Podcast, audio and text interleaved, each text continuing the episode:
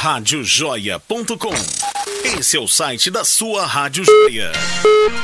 Estamos de volta com o programa Voz da Liberdade. A Voz da Liberdade. Voltamos, Coscoba, voltamos aqui com o nosso programa Voz da Liberdade. Já estou na linha aí com o deputado estadual Marcelino Galo. Alô, bom dia, Marcelino. Bom dia, Magno. Bom dia, Coscoba, meu amigo.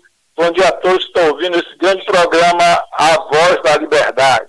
Marcelino, ontem é, você capitaneou o manifesto pela unidade do Partido dos Trabalhadores, é, pra, tentando unificar várias correntes aí numa disputa com relação à direção estadual do PT. Como é que está essa situação no PT? Vai ter possibilidade de unidade ou vai ter de verdade bate-chapa no Congresso Estadual do partido? Olha, veja bem, a disputa interna pela sucessão, né, a eleição das novas direções, ela é bem peculiar, porque ela tem que ser muito cuidadosa, que após a eleição estará o partido lá todo junto. Sim. Então, o momento do PED é um momento de debate interno, de a gente fazer o balanço do que foi o PT durante esse período, que partido nós queremos para o, no, o próximo período. E esse partido que queremos para o próximo período ele exige um perfil de direção que possibilite o PT avançar e fazer enfrentamento dessa conjuntura. Nós precisamos de uma direção do PT aberta às forças vivas da sociedade, que ajude o povo brasileiro a se organizar, que não discuta só a eleição, mas principalmente a organização da classe trabalhadora. Por isso que nós precisamos precisamos de um perfil de direção, primeiro que organize o PT para fazer esse enfrentamento, que tenha um partido com a capacidade né, de dialogar com as forças vivas e fazer o enfrentamento né, contra o fascismo, para lutar contra né, a, a usurpação de direitos da classe trabalhadora. Então, é um momento que nós temos que nos preocupar com isso e um partido que tem a capacidade de justamente executar esse programa para esse período. Mas, Marcelino, é, nesse momento que o Brasil está vivendo uma crise política, o presidente da República está com o menor índice de aprovação da história dos presidentes eleitos né, pós-redemocratização, pós é, onde tem uma crise econômica com é, 14 milhões de desempregados, onde é, a Amazônia pegando fogo. Você não acha que é muita perda de tempo um, uma força política como o PT da Bahia ficar se degladiando internamente quando os problemas do povo não estão sendo resolvidos? De forma nenhuma. Isso degladiar, não. É um partido que tem que aprofundar o conhecimento da realidade através do debate de todas as suas forças. É um debate democrático necessário. E após esse debate, fazer essa escolha e avançar de forma unificada. Todos os partidos deveriam fazer isso. O que a realidade brasileira precisa é justamente de aprofundar para a gente avaliar corretamente e ter o um caminho, porque quem faz uma avaliação errada caminho errado. É. Então, para seguir esse caminho, nós precisamos de um partido forte, organizado.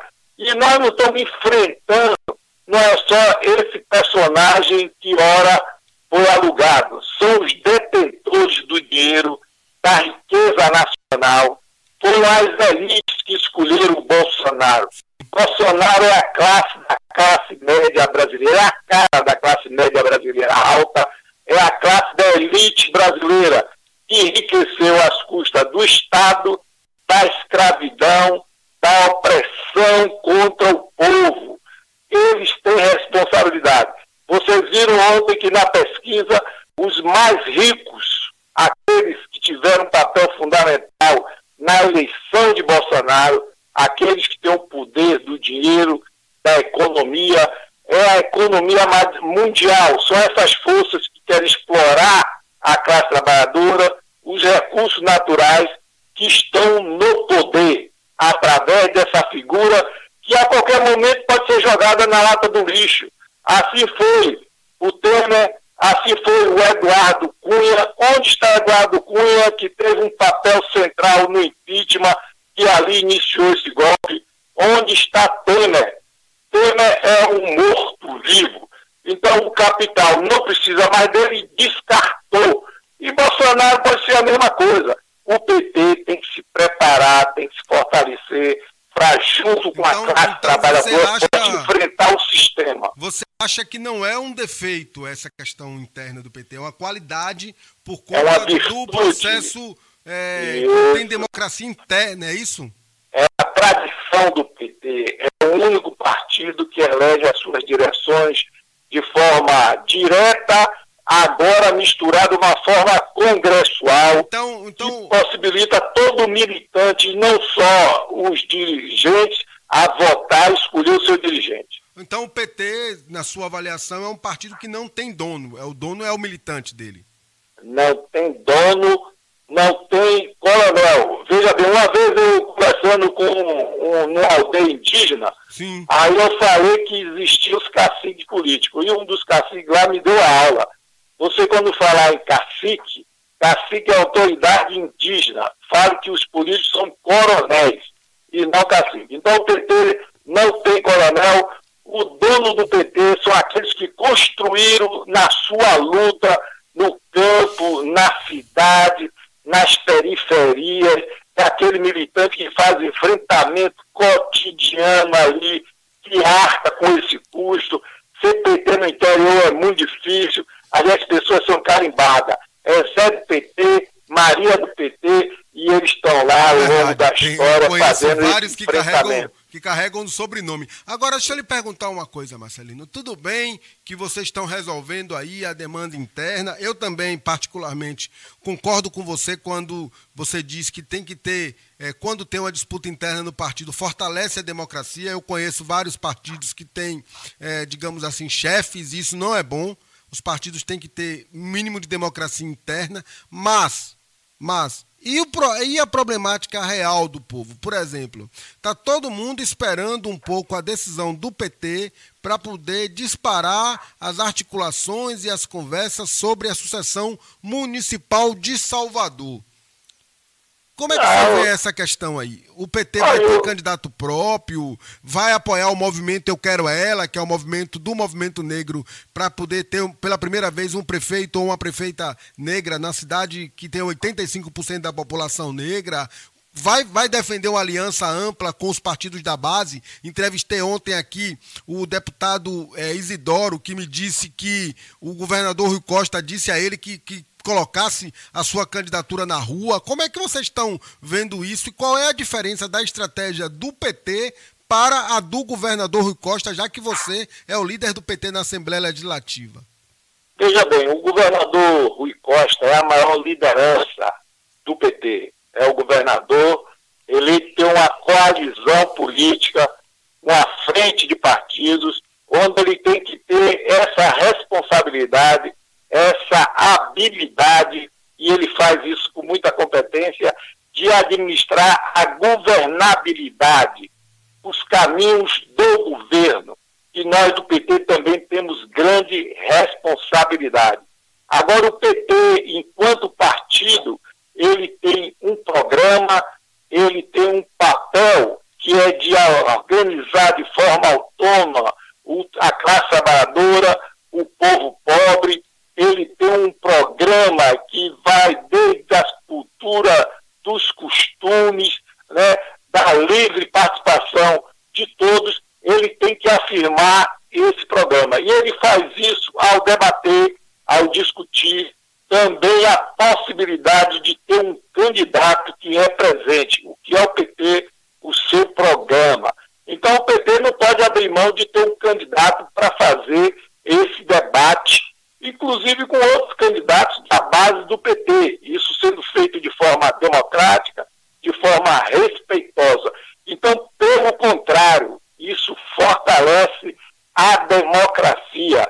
Isso é uma virtude do PT. É, o, eu estava conversando com o Ivan Alex, que é da direção nacional do PT, e com o deputado Jacó, e eles me diziam que o PT vai fazer eleição em trezentos e tantos municípios. É isso, Marcelino? Olha, o PT sempre foi um partido. Eu fui presidente é, do PT em 2005, 2006. Pela primeira vez, nós elegemos um governador da Bahia, um oligarca ainda muito forte, que era o Antônio Carmagalhães, mandando, e nós fomos capazes de eleger pela primeira vez ali Sim. um governador do PT. Então, o PT é um partido é, muito forte, é um PT que tem quadros, né? e o PT que tem, na sua maioria, são negros e pobres. Veja a disputa pela direção de Salvador. Ontem ocorreu um debate. Ali, a maioria dos candidatos são candidatos negros, são mulheres negras. Isso do, da mesma forma para a direção estadual. Então, esse é o caminho. O PT, como partido do povo, ele representa a composição do povo como representante da classe trabalhadora e dos pobres. Então, esse é um legado que o PT também construiu ao governar e hoje o povo tem na memória. O povo hoje, quando está vendo o que esse governo da elite, né, dos endinheirados, que escolheram um fascismo para seguir e para governar, ele está vendo que teve um tempo que tinha liberdade, tinha crescimento econômico, tinha aumento de salário, tinha programas sociais para atender o povo e o povo se reporta a esse legado. Então, esse é o patrimônio do PT que tem que ser administrado também com muita responsabilidade. É o maior partido do Brasil, o partido que tem o maior número de filiados, então a sua direção tem que ser direção com muita responsabilidade. Outra coisa, Marcelino, só para a gente completar, que como é que está em Salvador? Salvador também teve a unificação de algumas correntes da, é, internas do PT para a eleição partidária. Teve um debate, acho que ontem ou anteontem, no Sindai. Ontem. Ontem, né, ontem. Né, entre os candidatos a presidente do PT. Como é que está isso? E como é que está o clima interno? Existe é, aí algum tipo de possibilidade de de depois da eleição o PT sair meio rachado aqui, ou as pessoas têm a compreensão de que esse processo interno democrático é importante? Como é que vai ficar? E qual a sua avaliação? Quem é seu candidato em Salvador? Veja bem, de forma nenhuma. Eu acho que essa visão sobre o PED é totalmente equivocada. Eu, eu disputei todos os PEDs como candidato a presidente desde 2000, veja bem, desde os anos 2000, nós fizemos uma disputa 2005, eu ganhei o PED, era um militante de base, uma tendência pequena dentro do PT, governei o PT durante um período extraordinário da nossa história. Então, o PED fortalece o PT. E depois do PED das eleições, está todo mundo junto, todo mundo se respeitando, entendendo a necessidade de unificar o partido. E aqui em Salvador, através de um trabalho muito determinado, o companheiro Ademário Costa, Ademário Costa, Sim. que é um dos melhores quadros que o PT Grande tem, amigo meu, desde é, a época do é, movimento secundarista. Ele tanto milita quanto é um estudioso, compreende a realidade brasileira como poucos, é da periferia de Salvador, nasceu na liberdade, e tem um papel fundamental de renovar, de fato, a direção do PT. Ele é de uma geração intermediária do PT, né? eu lá, eu sou a primeira geração, depois veio a geração dessa turma de Ademário, então a turma que viveu intensamente a construção partidária, então ele tem todas as qualificações necessárias para, nesse momento, em Salvador, Salvador é uma cidade que precisa de políticas públicas, uma cidade extremamente pobre, uma cidade que não basta ser um gestor, tem que ser um político que veja a necessidade de transformar essa cidade para que sirva para os mais pobres, aqueles que moram nos piores lugares, que são empurrados para morar na periferia. Então, o Ademário Costa está totalmente qualificado, preparado, ele tem essa capacidade de dialogar e ele construiu essa grande aliança aqui em Salvador, que aí a partir da base do PT vai renovar e dar musculatura ao PT para fazer enfrentamento nesse período. Ok, deputado Marcelino Galo, muito obrigado por sua participação aqui no nosso programa. Sabe que conosco as portas estão sempre abertas. Eu tenho uma admiração muito grande pelo seu trabalho. Sua defesa em relação ao meio ambiente, ela é uma coisa que chama atenção. Tenho conversado bastante com alguns amigos que acompanham o seu mandato nesse quesito especificamente e o programa Voz da Liberdade está sempre às ordens aqui quando o senhor quiser falar um pouquinho de sua luta e sua batalha eu também tenho um grande respeito você, principalmente quando você conceitua um programa da voz da liberdade. Isso significa que liberdade tem que ter justiça. É e justiça tem que ter igualdade. E igualdade é a gente ajudar a classe trabalhadora a se libertar, aos pobres terem vida digna nesse país. Então eu sempre agradeço a possibilidade de participar do seu programa. E você falou da questão ambiental aí, a questão ambiental derrubou a popularidade de Bolsonaro. É bom todos os gestores, os governantes prestarem muita atenção, porque a sociedade brasileira e mundial está aberta. Veja a eleição do presidente americano, o centro do debate é a questão ambiental. O outro que está de plantão agora, o Trump, ele não quer mais saber de Bolsonaro nem de sua família, porque são vistos no mundo como inimigos ambientais. É verdade. Então, a questão ambiental ela passa a ser compreendida pela sociedade global como estratégica e vai ser um ponto inquestionável, prioritário de todo o debate né, para essas eleições. Um grande abraço, muito obrigado e sempre que você achar necessário, nós estamos disponíveis para participar dos seus programas. Valeu, Marcelino Galo. Esse foi o Marcelino Galo, deputado estadual do Partido dos Trabalhadores, trazendo aqui pra gente é, a sua avaliação acerca desse negócio do PED aí, né? A voz da liberdade. A voz da liberdade. Magno Lavini. Daniela Sinotti. Bom dia, Magno Lavini. Bom, bom dia, Coscoba, bom dia, Lidiane. Bom dia. Bom dia, agora conseguimos falar, e falar forte. Tudo bom, Daniela? Tudo jóia, Magno. Hum. Prazer estar falando de novo aí com todos. É, sentindo sua falta aqui, mas é, nós estamos querendo falar contigo hoje sobre essa campanha é, do Setembro Amarelo, né? Que é o mês aí de prevenção para se debater a questão do suicídio. É, você como profissional da área de terapia, o que que leva a pessoa ao ato extremo de tirar a própria vida? Então, na verdade, Marcos, são inúmeros fatores, né? Em geral, é, o suicídio ele vem associado à depressão, mas também a outros problemas, né? A outros problemas emocionais. E, no fundo, o que acontece é uma grande desconexão da pessoa com ela mesma. E quando ela decide é, terminar a própria vida, no fim não é a própria vida que ela terminar, ela quer terminar o problema que ela tem.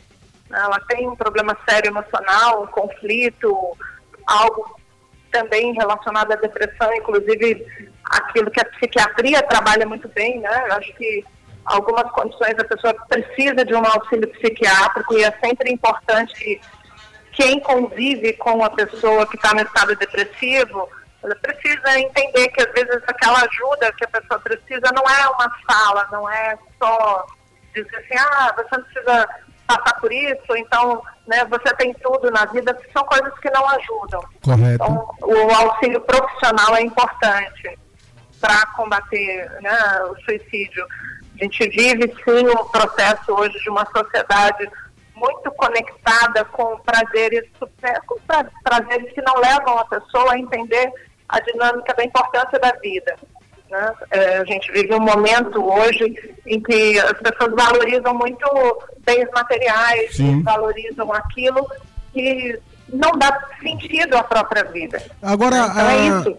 o que é que, porque assim, muitas vezes eu estava conversando ontem, vou, vou entrevistar a semana que vem aqui a enfermeira Débora Santana, que ela trabalha numa UPA e acaba recebendo pessoas que vão lá é, na, na, com tentativa de suicídio. E aí ela estava me dizendo que às vezes conversa com as pessoas e quando vai ver o motivo o motivo finalístico que desencadeou aquela tentativa talvez não fosse uma coisa nem tão séria. Por exemplo, uma moça que diz que tentou suicídio porque o namorado não levou ela para o shopping naquele Nossa. dia.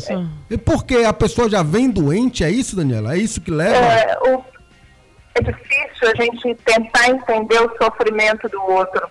A ideia de empatia que a gente tem, assim, ah, preciso me colocar no lugar do outro.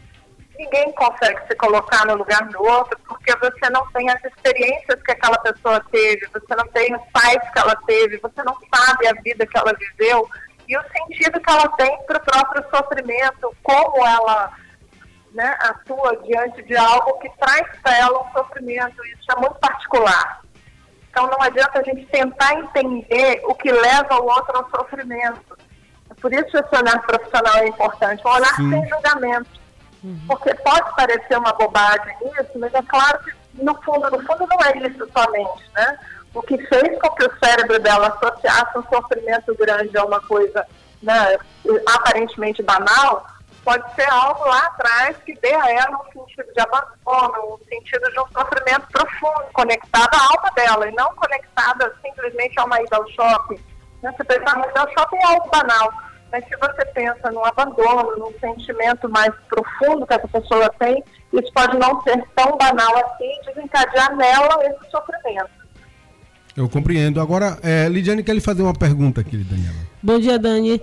É, Bom dia, Lidiane. Olha, Dani, uma pessoa que teve, digamos assim, um fim de semana bem, ela passou. Tem, de dias bens, não tem tido problemas mais profundos.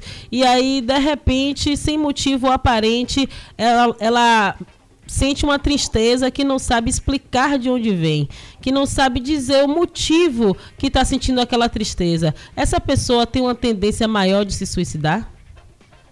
Não necessariamente, tá? O mergulho na tristeza, ele é normal. É, assim, nós temos uma ciclotimia e isso é normal ter.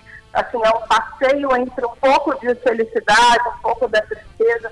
Essa é a ciclotimia que traz para a pessoa a possibilidade dela entrar em contato com os seus conteúdos internos e olhar para si mesmo, olhar para a própria vida, ver o que faz sentido para ela.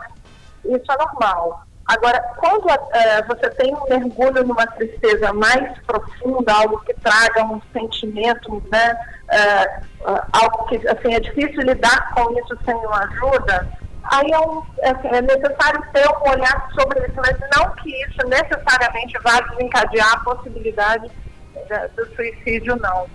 É, precisa avaliar caso a caso nessas condições, tá?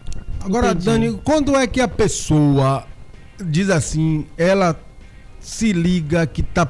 Qual é o estalo que deve dar a pessoa para ela procurar ajuda?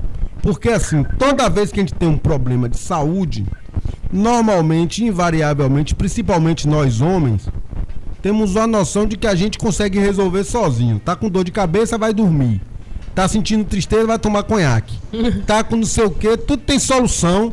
E aí, mas chega um momento que ou você procura alguém para lhe ajudar, ou você, nessa questão é, da doença psicossomática, da questão da depressão, é, quando é que a pessoa, qual é o momento que você acha que é crucial para que a pessoa busque ajuda?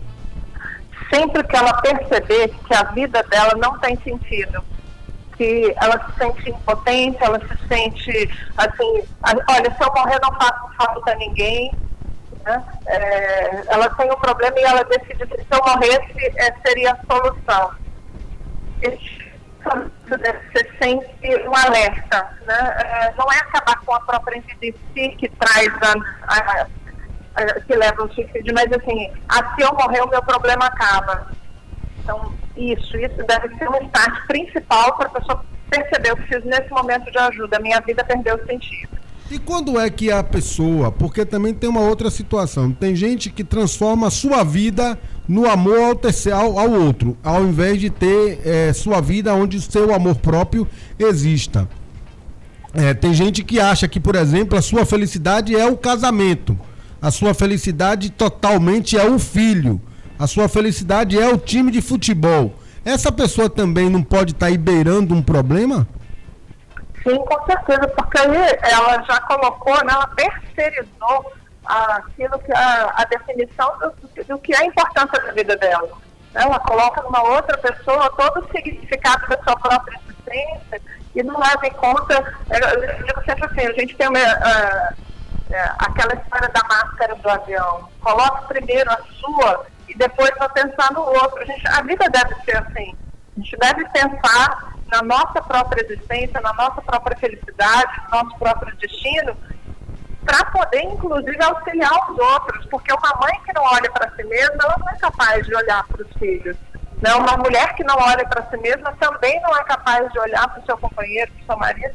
E assim nas relações, em todas as relações. E esse tipo isso de... não é egoísmo, tá? Entendi. Não, é isso. Aí eu ia ele perguntar, completando a pergunta, onde é que você consegue fazer essa dosagem sem também se transformar em um narciso. É, a pessoa que acha feio, feio tudo que não é espelho. Porque tem gente também que vive para o seu próprio umbigo e apenas, e não, não demonstra empatia de nada que tem ao redor. Isso também é doença? Como é isso, né? Nós somos seres sociais. Alô? o quê? É, assim, né? é, é a nossa felicidade, você tem que ter o alto amor o autocuidado, e isso se reflete depois nas relações. A pessoa, quando ela está olhando muito para ela mesma, é porque ela já se desconectou das relações. Então, ela precisa trabalhar as relações que ela vive. Mas, independente disso, o mais importante é olhar para si, olhar para a própria felicidade, olhar para a sua realidade. E nisso estão inclusas as relações, porque quem não vive boas relações também não está em paz consigo mesmo. Agora, Dani, quando, como se classifica uma pessoa que já teve a, o desejo de tirar a própria vida, mas que no ato, mas no momento de cometer o ato, é, ele disse que esse é um relato é um relato verdadeiro, tá? Uma pessoa ela sentiu vontade de se suicidar, ela estava tão triste no, naquele momento que ela sentiu vontade de tirar a própria vida, mas no momento que ela ia fazer esse ele que ela ia cometer o ato, ela lembrou da mãe, lembrou da avó, lembrou da família e não teve coragem de cometer o suicídio. Logo em seguida, ele chamou a mãe e relatou o que aconteceu, que ele sentiu vontade de se matar, mas que não teve coragem porque sabia que a mãe ia sofrer. Como se classifica uma pessoa com esse, Sim, com esse tem tipo? muitas patologias né, que estão inclusas a ideação suicida. A ideação suicida não necessariamente leva ao suicídio. Ela é uma ideia, assim, uma desconexão da pessoa com o sentido da própria existência, com aquilo que está acontecendo com ela e naquele momento ela pensa, eu preciso terminar com esse problema, mas assim, vem essa ideação. Mas isso não necessariamente leva ao suicídio, normalmente não leva. Tá? Uhum. É, o suicida, em geral, ele planeja aquilo, e ele sabe, ele executa e ele morre mesmo sem deixar chance para que haja até um processo de resgate, para que alguém chegue e consiga resolver aquilo a tempo. Entendi. Né? Quando o suicídio é levado a cabo, normalmente não são pessoas que ficam com ideação suicida por muito tempo, não. Quem tem a ideação suicida tem um problema e consegue, de alguma forma, dar conta disso sem levar a cabo a ideia. Ok, obrigado, Dani. São 8 horas e 35 minutos, 8 e 35 Programa A Voz da Liberdade, trazendo para você as notícias do Brasil e do mundo com a nossa visão acerca dos fatos. Daniela, eu só mais uma pergunta. É, como é que nesse momento de desemprego, onde as pessoas estão aí, não, tem muita gente em desespero grande e mental. Nós recebemos aqui um áudio de um rapaz com 28 anos apelando qualquer vaga de emprego por conta da questão da família, do sustento da família. Como é que a pessoa pode tentar conseguir manter algum nível de equilíbrio mental numa situação beirando aí o desespero econômico? É possível? Então, Magda, eu digo assim, que é importante que a pessoa ela tenha relações, né, relações sociais fortes e que ela tenha pessoas com quem ela possa contar isso vale para todas as pessoas que estão enfrentando o desemprego, é contar com a família, é contar com uma rede social de apoio. É essa rede social de apoio que vai dar à pessoa a condição dela passar por essas situações. Okay. Então é contar mesmo, contato, né, é, com o cônjuge, e... com os filhos, com, com as pessoas ao redor. E é, isso é feito ao longo da vida. Né? Você vai estabelecendo as relações e as conexões para saber que em alguns momentos você vai precisar daquela rede com ela que você vai poder contar. Ok, Daniela Sinotti, muito obrigado por sua participação, sempre muito relevante aqui no nosso programa e contamos aí com sua coluna, viu? Pra gente continuar discutindo aí a, continuar discutindo aí as questões da, existenciais, né? A humanidade pois é, vamos, um debate aí. Manter, é, e nesse setembro amarelo, então, a gente precisa muito tratar desse assunto, porque se a gente conseguir ajudar meia pessoa, já fizemos muito. Ah, com certeza, Magno. Eu que agradeço aí pela possibilidade de estar falando com vocês e levar esse assunto. Agora, por fim, Daniela, se alguém tiver no momento que precise conversar com o terapeuta, teria um contato que você podia passar para a pessoa ligar. De repente, pode ser que alguém esteja aqui nos ouvindo e necessite desse tipo de acompanhamento. Como é que faz aí? Tem algum centro? Pois é, eu fico à disposição se vocês quiserem mandar mensagem, né, ter informações, enfim.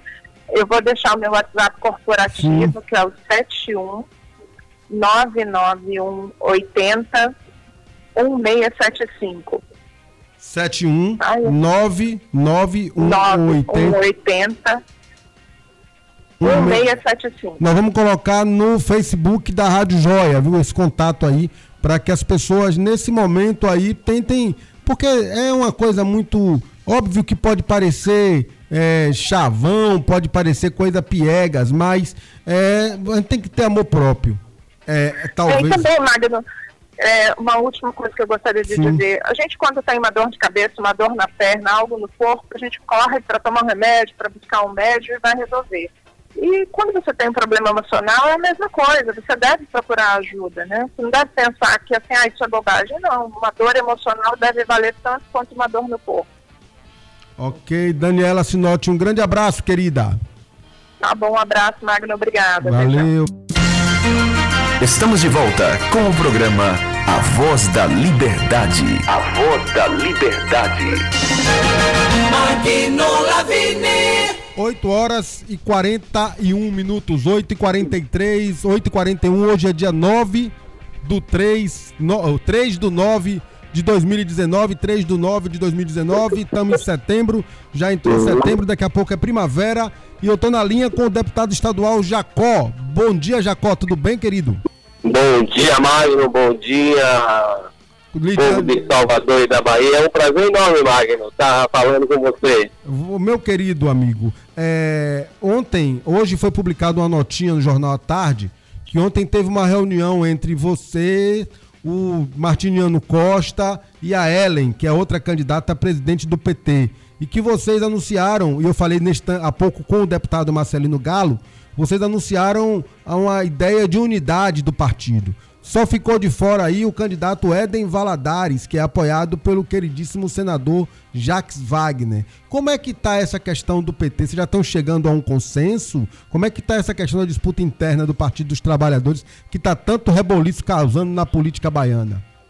É, Magno, é, isso para nós do PT é motivo de alegria. Essa disputa, esse processo eleitoral mobiliza a base, gera discussões, e são várias opiniões diferentes que precisam ser respeitadas, mas na vida real da disputa, né, pelo comando do partido, é, as forças políticas estão se movimentando e ontem, é, para mim, foi motivo de muita alegria e satisfação e também creio que os demais forças, é, nós tivemos um café da manhã para é, anunciar à sociedade baiana e ao PT da Bahia que nós estamos avançando na construção do processo da unidade partidária. Então, ontem anunciamos uma, uma aliança né, da, de, uma, um setor importante da EPS, Sim. É, da CNB, outra parte importante da CNB, o Avante, que é uma outra força política, né? E nós temos conversado bastante com outras forças ainda nessa perspectiva de ampliar a unidade. Então, ontem foi um dia importante para o PT, para a Bahia, E com certeza, eu não tenho dúvida que essa aliança de ontem é uma aliança que junta, Magno, muita força social e muita força política. Porque essa chapa, é, ela é, ou as duas chapas né, que são apresentadas, que vão se juntar para o Congresso Estadual, é, são duas chapas que têm representação política da primeira geração do PT, tem representação política dos movimentos sociais, dos movimentos, do movimento sindical, é, da juventude. Né? Então você tem gente da velha geração, da média geração e da nova geração. Tem uma chapa diversa, múltipla, com a participação expressiva né, dos movimentos sociais e, portanto, é, nós estamos indo para a semana decisiva das eleições do PT com muita animação, com muito entusiasmo, com muito otimismo. E queria aproveitar a oportunidade para conclamar a militância do PT a comparecer às urnas, a participar do PED, porque participar do PED, Magno, não vai ser somente votar para escolher o presidente ou, ou, a chapa. Votar no PED vai ser expressar a defesa é, do presidente Lula, vai ser denunciar a prisão arbitrária do presidente Lula. Quanto maior a participação dos nossos filiados, maior a legitimidade, maior a força do PT, maior a força social que vai exigir né, que a justiça brasileira cumpra o seu papel, anule esse julgamento do presidente Lula e, e o solte imediatamente. A partir daí, e só a partir daí, esse país vai voltar à normalidade, a democracia vai voltar a reinar nesse país. Enquanto isso não acontecer, nós vamos continuar lutando né, para o resgate da democracia, pela liberdade de Lula. Sim. Porque nós não podemos aceitar é, o que está acontecendo com Lula, nós não podemos aceitar a parcialidade do judiciário, são dois pesos e duas medidas, nós temos que se revoltar contra a Vaza Jato, enfim, e esse processo eleitoral do PT é uma expressão da revolta também né, e do posicionamento político é, a respeito desses desmandos e do golpe que foi implementado no nosso país, Mário. Jacó, é, eu queria saber o seguinte: eu estava conversando há pouco com o deputado estadual Marcelino Galo. E o Marcelino hum. é um deputado que ele faz uma avaliação muito dura a respeito do governo do atual presidente Jair Bolsonaro. Como é que você está vendo aí, já que saiu uma pesquisa ontem do Datafolha e outros institutos, onde o presidente Jair Bolsonaro já é o presidente mais mal avaliado da história do Brasil? Magno, é, eu vi engraçado. É, é, quando eu estava conversando com o nosso e aqui a Bahia nós temos que celebrar, porque nós, a Bahia contribuiu muito pouco com isso tendo em vista que o candidato Atari teve mais de 70% aqui na Bahia, uma é verdade, vitória verdade, expressiva, expressiva. Né? Mas eu começava com o nosso povo dizendo, entre outras coisas, olha, rico não gosta de pobre, rico odeia pobre. Os ricos do nosso país são escravocratas. Eles têm pavor de que a classe operária, de que os pobres melhorem de vida que pobre ande de avião, que pobre possa virar doutor. Eu chamava a atenção de tudo isso. E as pessoas, muita gente confiou e acreditou e rejeitou. Sim. Mas outros, por interesses diversos, apoiaram e ajudaram a eleger o atual governo. Agora, a conta está começando a chegar, porque o governo que está aí, de plantão, é um governo que representa uma minoria da sociedade. É um governo que gira para satisfazer os interesses da elite nacional e da burguesia é, é, é, reacionária desse país. Então, quando você vê a retirada de direitos sociais na velocidade que se dá, você vê a mesquinhez da nossa elite.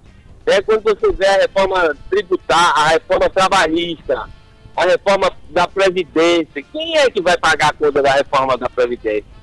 quem é que vai pagar a conta da reforma trabalhista? É verdade. São os trabalhadores, né, gente? Aqueles e aquelas que mais precisam.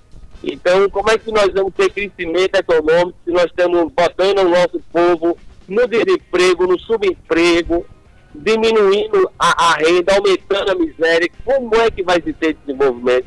Então, esse desgoverno que está aí é um desgoverno que ele vai ensinar a uma parcela da nossa sociedade a valorizar a política, a valorizar o voto, porque tem muita gente que acha que a política não tem nada a ver, que tanto faz, e agora a galera vai ter que pagar na pele, né? Inclusive, imagina, os domingos, a ideia do governo que está aí de plantão, diga-se de passagem que é aliado do prefeito de Salvador, é.